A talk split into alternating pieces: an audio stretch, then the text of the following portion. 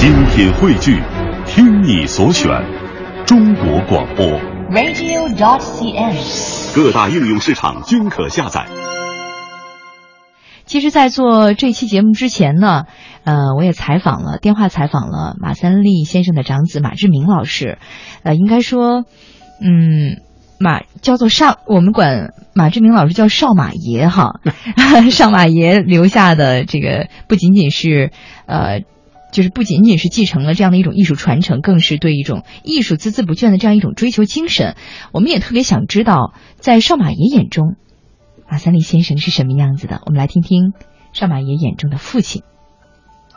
我父亲这个人呢，从观众角度看呢，他是一个是一个笑星，嗯、他是给人带来笑、带来愉快这么一个老演员。可是作为我们子女来说呢，他也是一个很严肃的人。他在家里头很少说一块嘻嘻哈哈斗，哎，对事业那是当命一样那么专注。他拿相声就当自己的这个终身的这个追求这事业，他从来没有说是，嗨，好歹那一段子无所谓，好歹糊弄一个，他没有这个。拿事业太当回事儿，也就是说，这个他上台说相声是他的享受。平常呢，接着时候拿着本子，拿着笔，也是写相声、改相声。这一辈子，他就是致力于他这这个事业。他就这么个人，知道吗？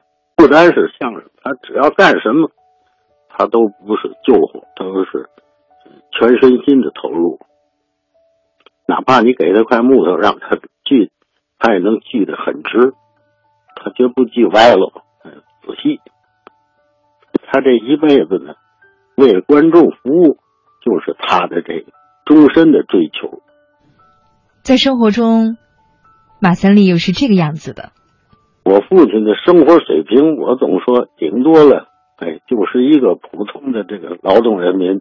工人那个生活，他没有什么过高的欲望，我得吃什么，我得穿什么，没有这个想法，从来就是家常饭、炸酱面呢，要是汆丸子、米饭汆丸子，这就享受了。今儿饭好，有点肉吃，足矣了，没有追求。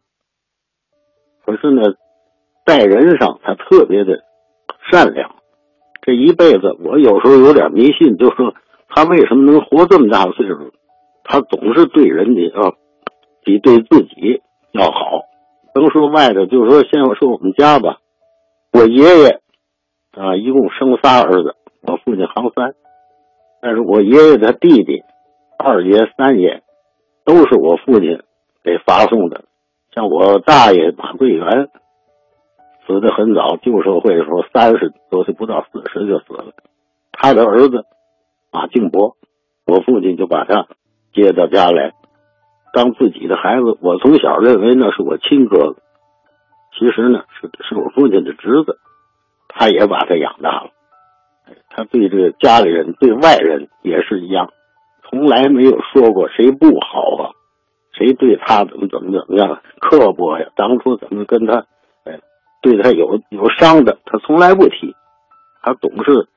说别人的好，有时候告诉我就是那谁谁谁、啊，那老那个团里的那老演员，那个人可是好。当初你爷爷死的时候，人家帮助过咱，总让我记这个。